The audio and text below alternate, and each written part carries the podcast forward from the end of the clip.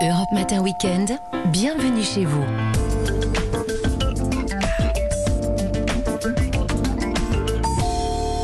Et comme tous les samedis sur Europe 1 avant le journal de 8h, votre rendez-vous logement, comment bien habiter, comment bien profiter de son appartement, de sa maison et même de son lieu de vacances. Bonjour Christophe Bordet. Et bonjour à tous les fans de la glisse. que la montagne est belle. Vous savez skier, vous, euh, Léna, ou À pas peu près comme Josiane Balasco dans les bronzés fonds du ski. Donc, Bon, un petit d'accord. oui. C'est- oui, voilà, c'est pas terrible. Pas terrible. Vous êtes nombreux sur les pistes pour les vacances de février et vous avez peut-être loué un chalet ou un appartement un peu difficile Mm. finalement à chauffer. Il s'agit peut-être d'une passoire thermique. Alors, comment on peut le savoir, tiens, justement? Ah, bah, pas de classement pour les résidences secondaires ou les locations de vacances, à la différence des résidences principales avec les fameuses lettres F et G. Qu'on commence à bien connaître. Donc c'est très difficile de déterminer ou à déterminer. Voilà. Cela étant, un classement des stations de ski réalisé par Hero, une start-up qui accompagne les particuliers dans leur démarche pour obtenir des aides à la rénovation énergétique, justement, montre que la montagne ou qu'à la montagne, eh bien les problèmes d'isolation sont bien plus criants qu'ailleurs sur le territoire. Romain Villain de chez Hero. Ce qu'on a observé, c'est qu'on on avait les plus économes euh, sur le plan euh, énergétique euh, localisés dans le Jura et les Vosges. Ça démarre à 15% de leur logement en passoire énergétique et les plus énergivores euh, vont même jusqu'à 90%.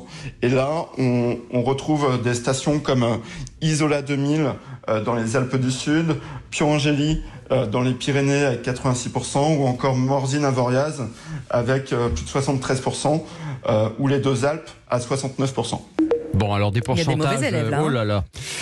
Très glorieux tout ça hein, pour euh, les logements de montagne, mais le président de l'association des maires de montagne relativise les études sur le sujet, Jean-Luc Bock.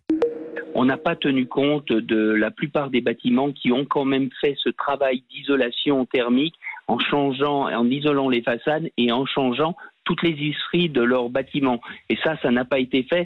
Alors, des maires en colère, alors que pourtant les diagnostics de performance énergétique, Christophe, ne les concernent pas totalement encore. hein. C'est vrai, mais justement, le ministre du Logement veut que les fameux DPE soient élargis aux résidences de vacances, Mm. passoires thermiques, qui pourraient ne plus être donc euh, louées à leur tour. Mhm. Et comme il est très compliqué hein, d'isoler un, un vieux chalet en bois, vous imaginez Bien sûr. ou un appartement euh, des années 70, encore plus dans un environnement glacial, les maires s'inquiètent. Attention à ne pas tuer la poule aux œufs d'or. Ils ne vont plus pouvoir avoir de clientèle. Il n'y aura plus de location, puisqu'on interdira la location. Et ce sera tout simplement la mort de l'écosystème et la mort des stations en question. Très bien, on n'a plus de location, donc derrière, il n'y a plus de modèle économique et il y a la, dispara- la disparition de dizaines, de centaines de milliers d'emplois.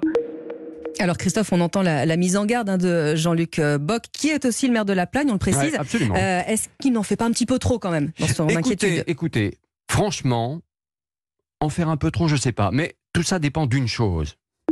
Alors, si des aides existent, si elles sont possibles, évidemment que personne ne les refusera, et certainement pas les élus des territoires. Il va falloir inciter par quelque moyen que ce soit les propriétaires à rénover, à réhabiliter, à occuper. Alors, inciter fiscalement, par exemple, les propriétaires, ben pourquoi pas, mais ça semble quand même mal parti hein, euh, du côté du, du gouvernement. On est plutôt sur l'idée que si l'on est propriétaire d'une résidence de vacances, eh bien on est assez riche pour isoler à ses frais. Eh ben voilà, c'est de la morale de cette histoire. Salut. Merci Bah ouais. Christophe, à demain.